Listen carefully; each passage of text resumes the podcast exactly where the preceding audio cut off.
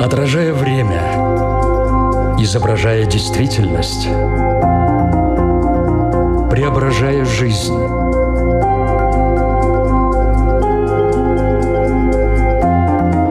Форма выражения. Программа о том, как мы проявляем себя в этом мире.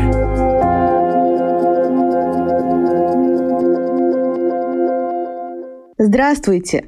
Меня зовут Александра Плотникова – в эфире Латвийского радио 4 программа «Форма выражения». Приветствую вас также, если мы встретились с вами на одной из крупнейших платформ подкастов.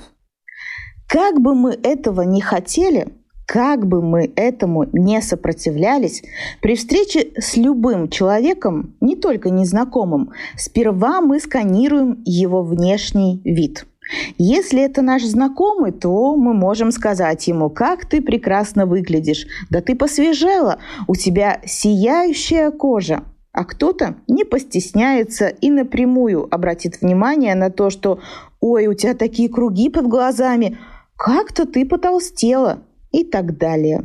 Но если в реальной жизни это все-таки не сможет сделать каждый, глядя тебе в глаза, то в виртуальной подобные негативные комментарии могут накрыть тебя лавиной. Подобное явление называется боди-шейминг, что вполне может обернуться для человека разными психологическими последствиями. Но помимо известной пословицы «по одежке встречают, по уму провожают», есть и другая, так сказать, более модная «мое тело, мое дело».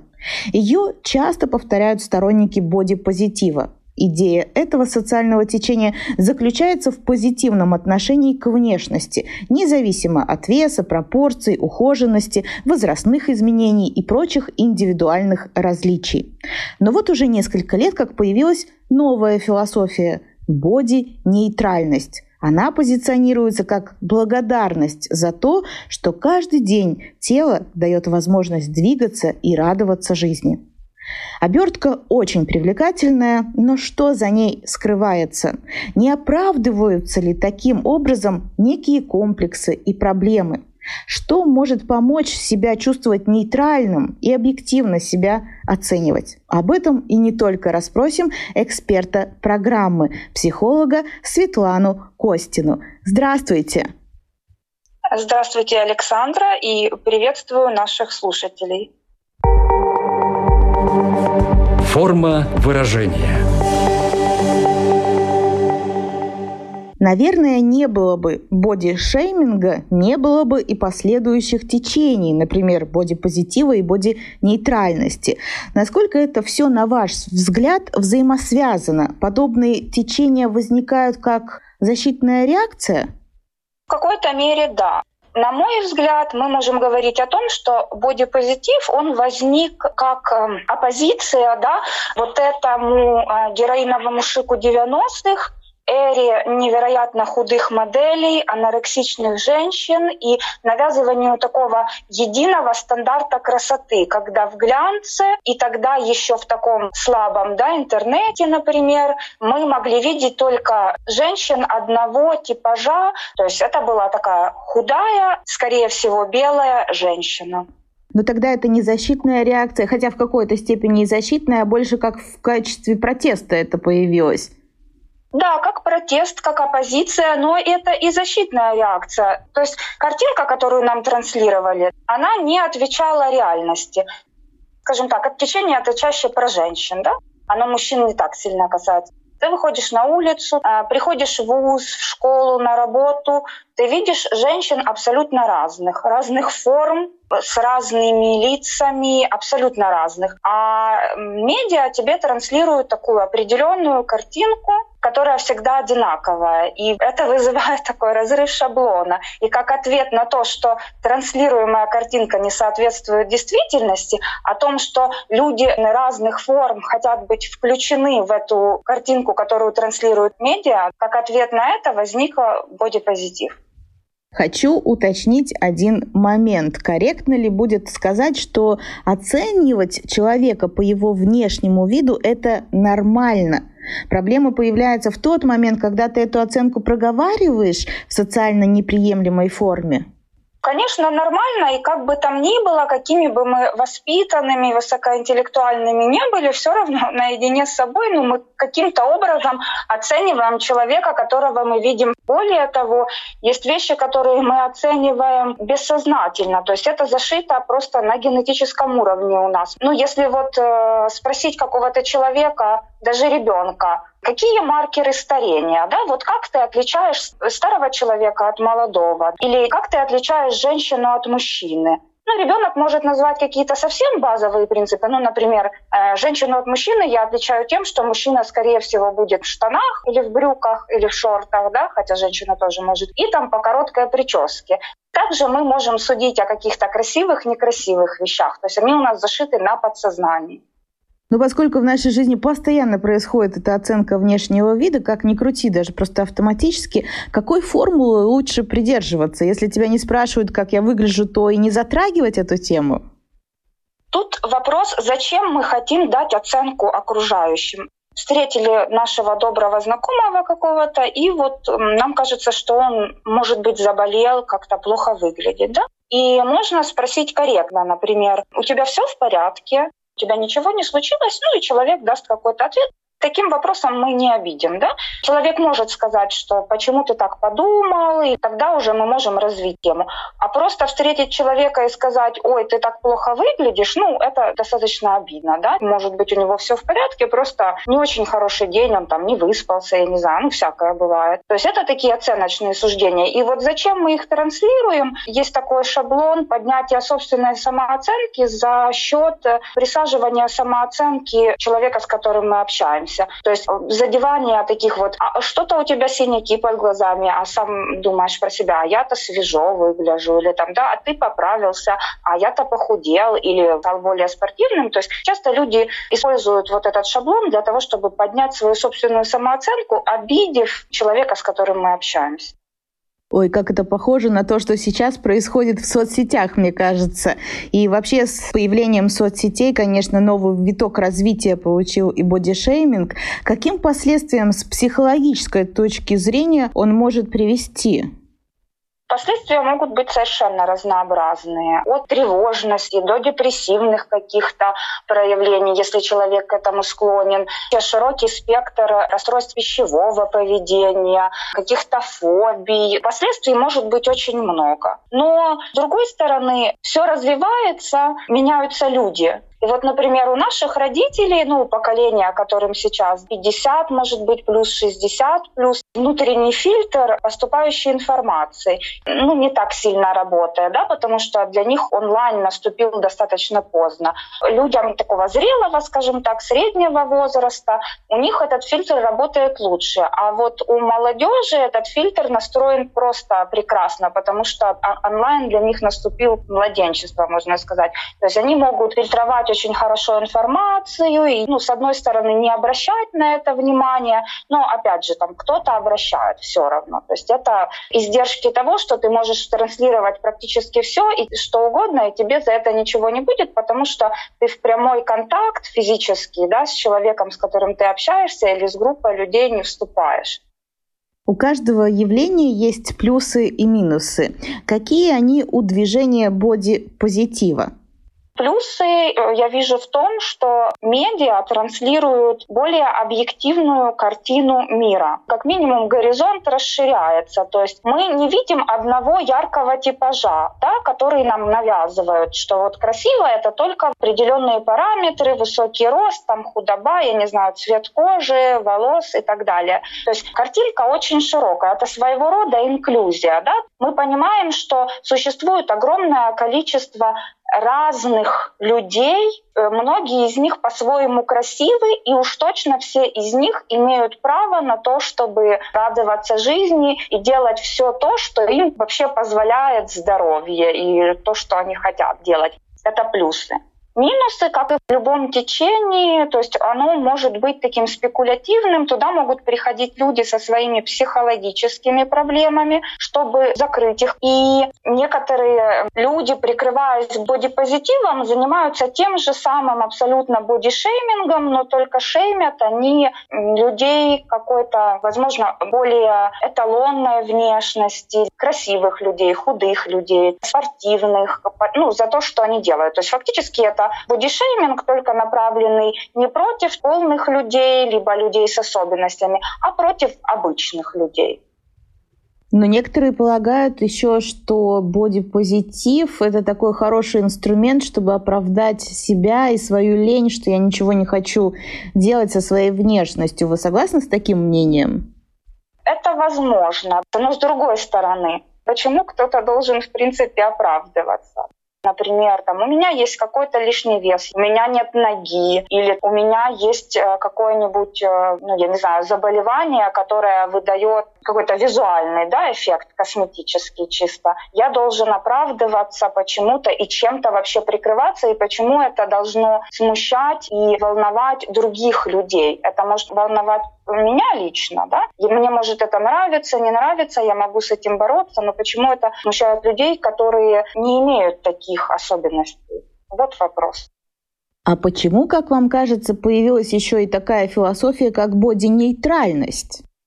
Как любое течение, вот тот же самый бодипозитив, он претерпевает какие-то изменения. То есть он трансформируется. И боди-нейтральность, на мой взгляд, это такое достаточно здоровое отношение даже скорее к себе. Потому что мы же не только тело, да, и вот боди-нейтральность, она как раз и говорит о том, что тело — это инструмент для жизни, это пристанище души, если мы будем так высокопарно говорить. То есть оно дает нам возможность двигаться, жить. И стоит заботиться о теле как о чем-то, что важно для нас. Но не стоит концентрироваться так сильно на его внешнем виде, Тело — это только одна из частей нашей персоналити. Да? То есть у нас есть внешний вид, у нас есть какой-то внутренний мир, у нас есть какие-то особенности характера, есть темперамент, приобретенные навыки ценные, в конце концов. То есть люди — это такие многокомпонентные штуки. Тело — только один из этих компонентов.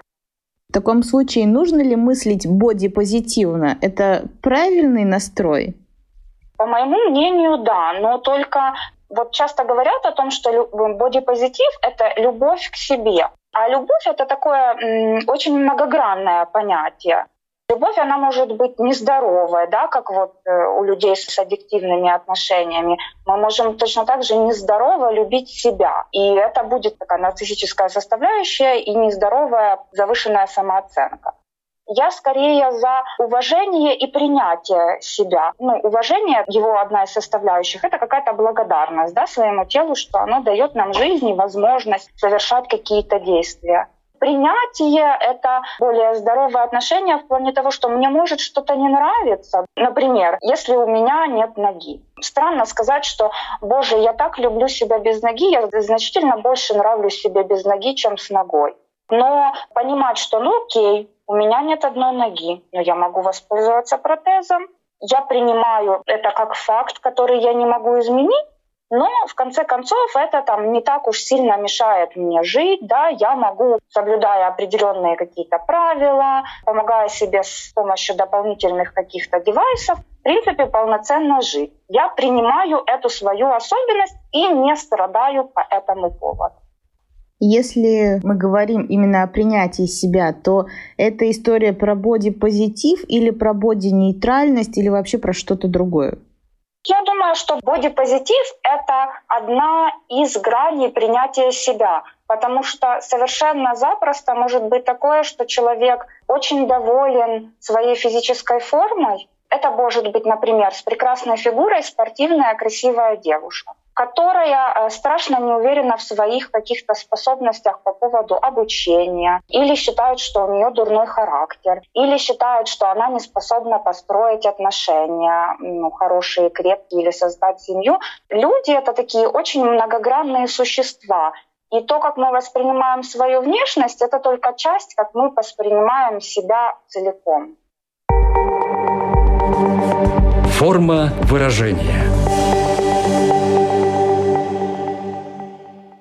Напомню, что в эфире Латвийского радио 4 программа «Форма выражения».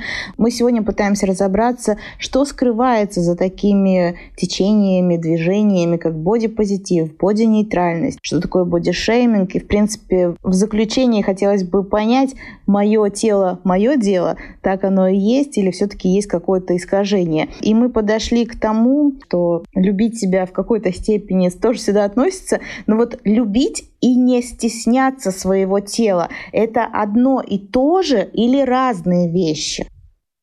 Э, ну, я бы сказала, что это скорее разные вещи.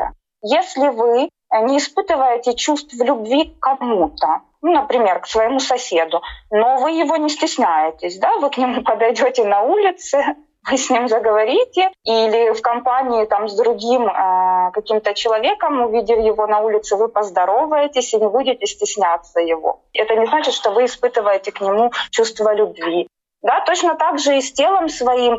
Я себя принимаю, да, но это не обязательно значит, что я себя безумно люблю.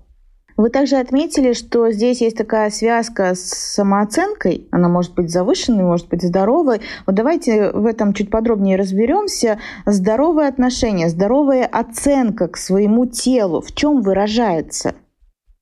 Когда мы более-менее объективно оцениваем себя, нам нужно, например, совершить какие-то действия или достигнуть какой-то цели, и мы вот сами по поводу себя даем прогноз. Если у человека неадекватная самооценка тела, то часто это не зависит от объективных данных, да, поэтому она и, например, заниженная.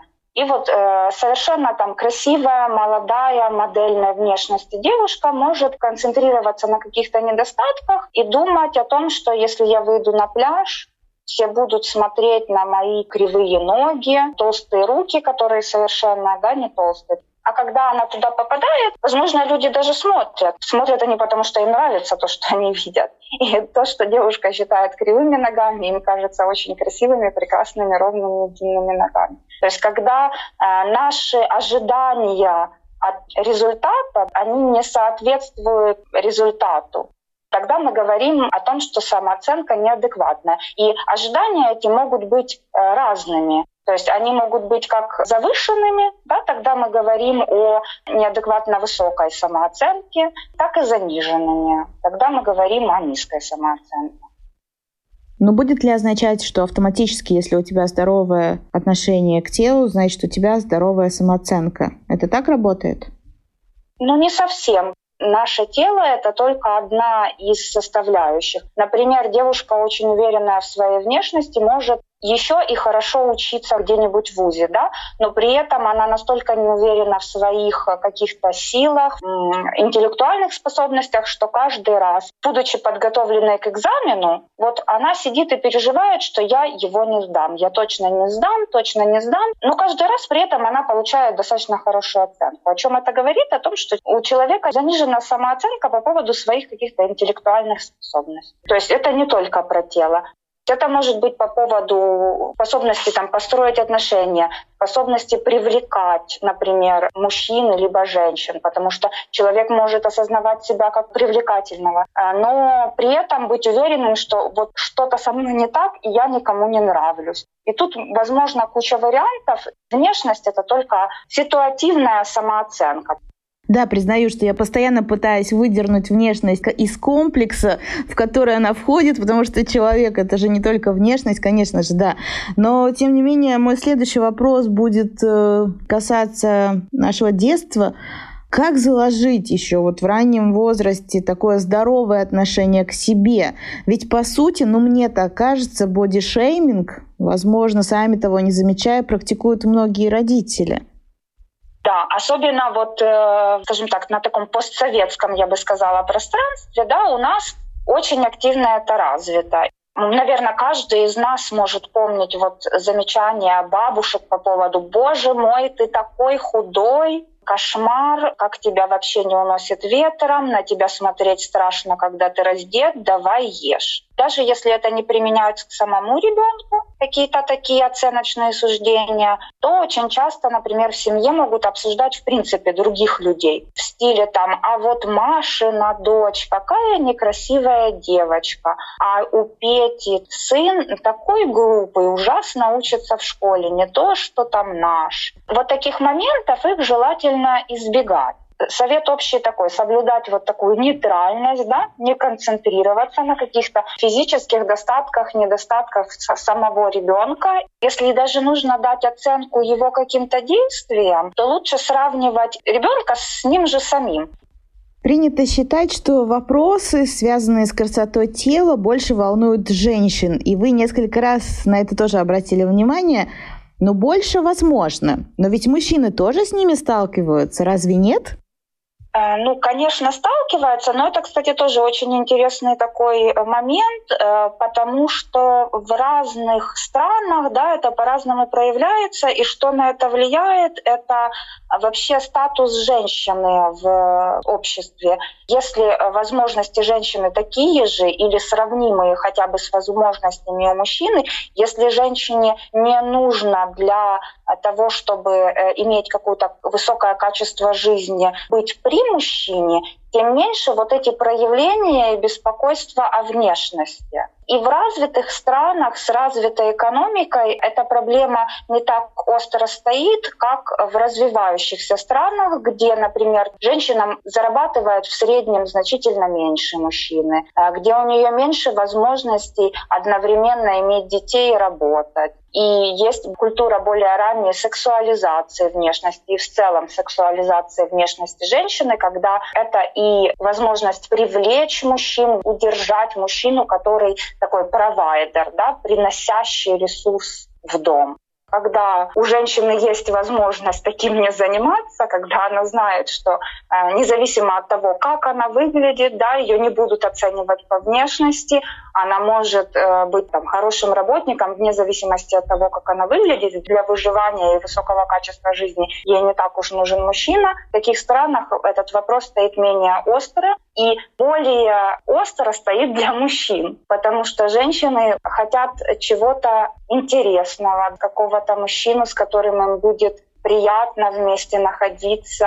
То есть, ну, брак уже это не просто способ повысить качество жизни чисто эм, материальное, да, или как-то выжить, или просто знать, что у тебя есть будущее. А брак — это что-то, что мне приносит удовольствие. И, соответственно, от партнера я своего ожидаю, что он и мне тоже будет делать приятно и, возможно, своим внешним видом.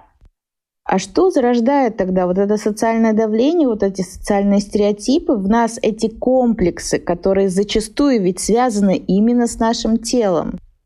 Причины комплексов могут быть в детстве, то, как подавалось это из семьи. А дальше это то, что нам транслируют медиа. А транслируют они нам какую-то картинку такую красивую обычно, Подросток, например, с еще не сформировавшейся такой ментальностью, незрелый, он не может это отфильтровать. Он сравнивает себя с этой картинкой эталонной и понимает, что у меня что-то не так, я какой-то не такой, да, нужно срочно стремиться к этой идеальной картинке, а если что-то не совпадает и не получается, то лучше это прикрыть и никому не показывать, потому что это очень стыдно.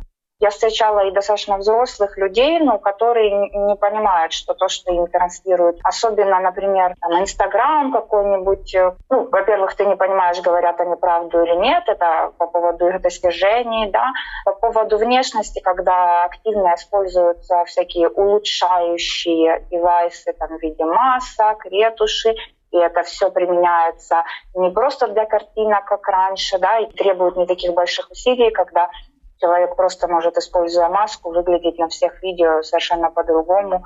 То есть это тоже влияет. Мы все равно себя сравниваем, оцениваем как-то с другими людьми. И видя, что мы сильно отличаемся, хочется некоторым людям как-то соответствовать. А если соответствовать эталону не получается, то кажется, что лучше вообще спрятаться, не показываться никому. Какие-то закрыть части тела, например, отдельные, которые не соответствуют моему идеалу или что-то еще. Мы заговорили снова о социальных сетях, и там ведь очень многие люди используют и фильтры, и фотошоп, э, тем самым помогая искусственно да, создать вот это идеальное тело. Почему такое большое стремление? Ведь э, в свое время Инстаграм даже называли парадом таких красивых фигур. Почему это настолько отозвалось в людях? За что же там так зацепили, что все захотели вдруг стать очень красивыми и показывать это, причем ты понимаешь, как ты выглядишь, но вот эта вот функция на, в телефоне дает тебе возможность выглядеть чуть лучше. И ты ею пользуешься. По сути, обманываешь других. Что там внутри скрывается в этом стремлении показать себя? Даже не быть, а показать себя как очень красивого внешне человека мы все социальные животные, еще и иерархичные, да, вот. И все мы на самом деле ищем одобрения. То есть если тебя социум одобряет, значит ты делаешь все правильно, значит ты в безопасности. Почему людям так нравится приукрашать себя? Ну, во-первых, э, это легко сделать, да? Тебе не нужно делать пластическую операцию, худеть, заниматься спортом, сидеть на диете, что-то еще. То есть это такое моментальное превращение, которое позволяет тебе получить кучу одобрения извне и испытать вот это чувство, тогда вот дофаминчик прям такой пошел, меня налайкали, меня одобрили, ну, это становится такой аддикцией. То есть человек настолько подсаживается на вот эти положительные эмоции одобрения, что если он не получает свою дозу, он себя плохо чувствует, он думает, что что-то не так. И он понимает где-то в глубине души, что ну, и себя в том числе обманывает, не только других. Но, тем не менее, вот эта жажда одобрения, она сильнее. А когда ты его можешь получить, вот не прикладывая больших усилий, э, моментально так преобразиться, чтобы получить кучу позитивных откликов, вот эту вот реакцию, одобрения, то ну, грех ей не воспользоваться еще раз. Поэтому всех так и тянет на трансформацию. Ну, трансформация, она в данном случае просто виртуальная, потому да, что... Виртуальная, да, да, потому что потом происходит встреча, если в реальной жизни, то там уже такое разочарование наступает, когда ты видишь вживую, даже, может быть, знакомого человека. Так что да, тут разные такие трансформации происходят. Вот слушают нас сейчас люди и думают, а как понять, насколько здоровое у меня отношение к собственному телу? По каким признакам это можно диагностировать? Во внешний мир я могу вот транслировать, что мне все очень нравится в себе, могу даже вон э, фотошопом это сделать, а внутри совершенно так не думать. Постоянное беспокойство о внешности, если она занимает очень большую часть вашей жизни, да, вот мы постоянно думаем о каких-то недостатках, что у меня здесь не так и тут не так, еще один момент, который нам навязывается, это вопрос эйджинга, да, то, что мы должны быть вечно молоды и красивы, и особенно красивым от природы женщинам очень тяжело принимать возрастные изменения, и они постоянно думают, и это такие мысли не самые приятные, то, скорее всего, тут мы говорим ну, о нездоровой ситуации, да, вот, и потом желание постоянно что-то менять в себе, желание изменить себя, оно нормально совершенно. Ну, например, там, я хочу стать здоровее и более спортивной, поэтому мне нужно пойти в зал, да, и вот заниматься спортом, к примеру, я себя буду лучше чувствовать, и как бонус я буду лучше выглядеть. Это, кстати, больше про вот боди-нейтральность.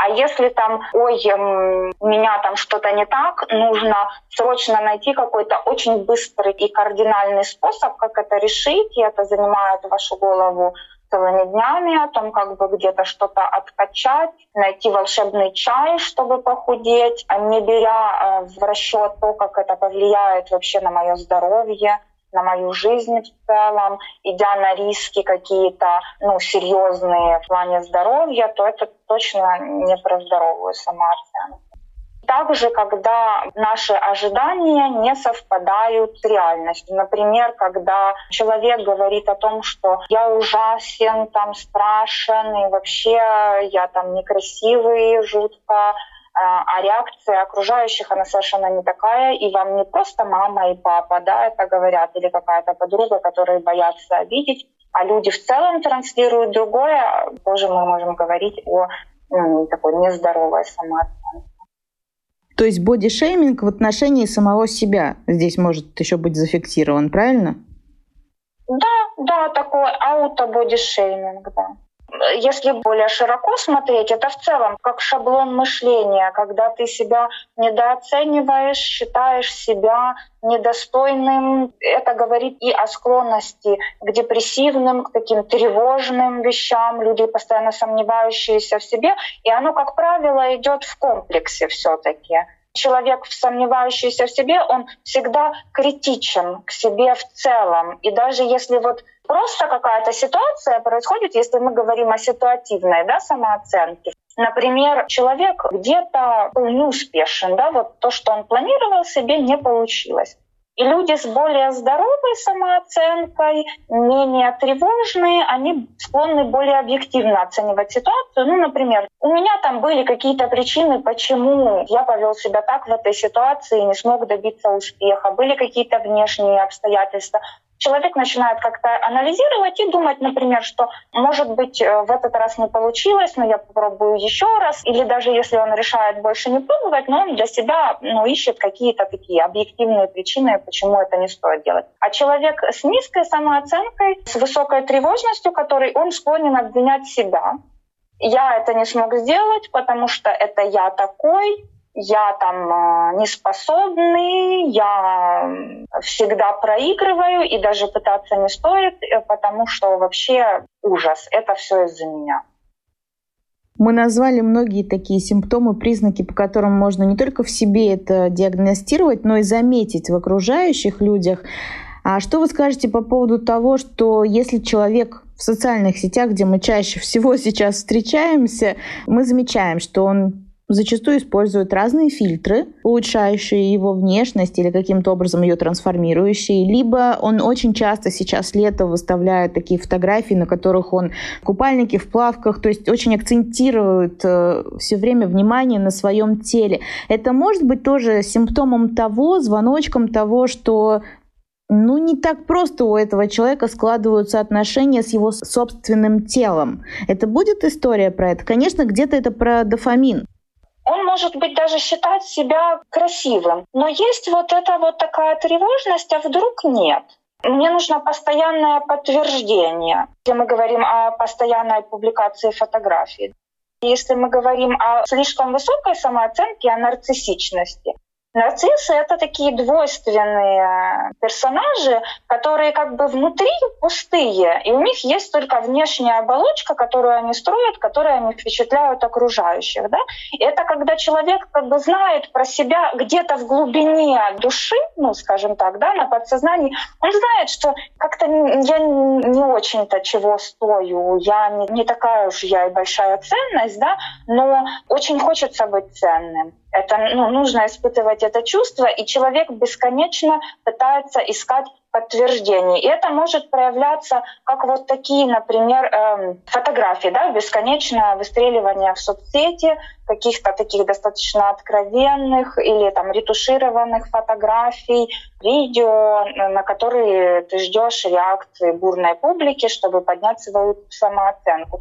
Бывает такое, например, Э, в отношениях даже, когда э, женщина либо мужчина прыгают постоянно из одних отношений в другие, чтобы просто вот это испытать, что я нужен, я э, чего-то стою, мной интересуются другие люди, мужчины либо женщины. Когда человек, у него монетизированный уже, да, там аккаунт, и вот эта его внешность — это способ зарабатывания, скажем так, денег, то для него это как инструмент рабочий. Ну, а если это такой способ самовыражения, то да, конечно, мы тоже говорим о вот этой вот такой нездоровой самооценке, когда ты про себя знаешь, что я не очень, но тем не менее хочется почувствовать себя желанным, прекрасным и получить вот эти восхваления.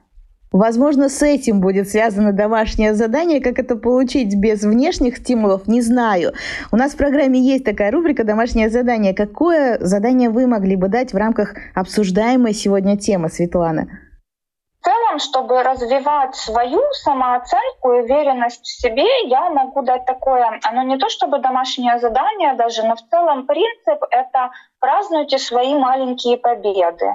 Не сравнивайте себя с другими людьми. У нас у всех разный бэкграунд. У нас у всех разные водные. То же самое, что я говорила о детях, очень важно сравнивать себя с собой. И тогда, обернувшись назад, посмотрев на себя позавчерашнего и поняв, насколько я сегодняшний лучше, чем я позавчерашний, это принесет вам вот этот дофамин без одобрений фейковых каких-то вещей. Я хочу немножко вернуться к нашему телу и к внешности, а есть ли какая-то техника, которая позволит мне, ну, напрямую сказать своему телу, выразить благодарность за то, что оно у меня такое, какое оно есть, вот принять его. Во-первых, концентрироваться на своих ощущениях и заботиться о себе не забывать о себе, потому что особенно женщины часто, да, в каких-то своих там заботах, делах, они думают, что да зачем мне это нужно, или я не хочу тратить на себя лишние деньги, или у меня нет на это времени. То есть концентрироваться на том, что если я что-то делаю, то я делаю это для себя. Это влияет на мое здоровье, на мое самочувствие, ну и как бонус на мой внешний вид. Хотя все говорят, что, ну не все, многие люди говорят, что я это делаю, чтобы выглядеть хорошо для себя, а не для окружающих.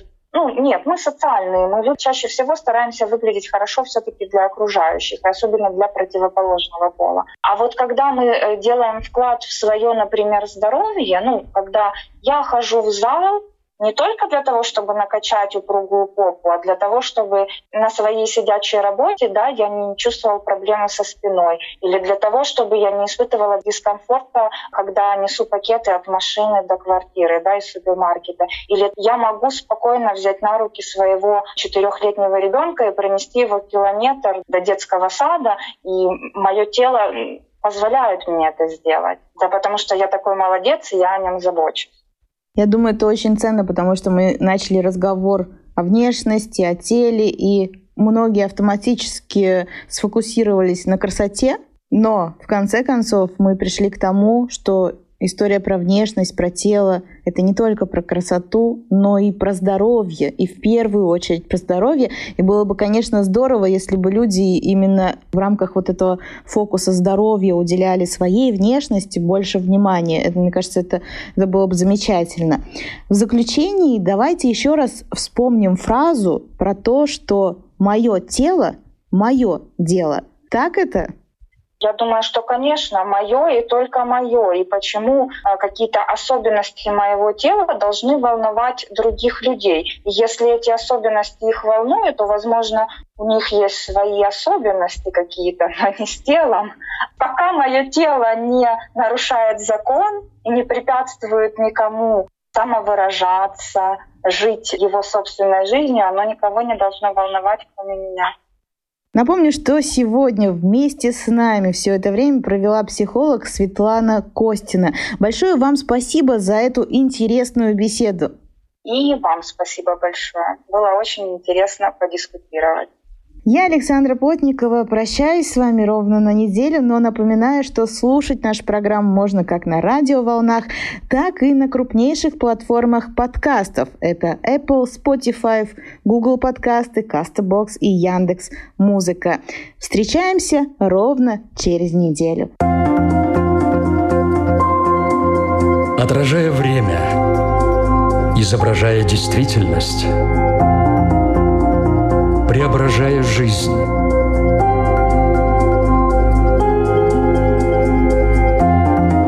Форма выражения. Программа о том, как мы проявляем себя в этом мире –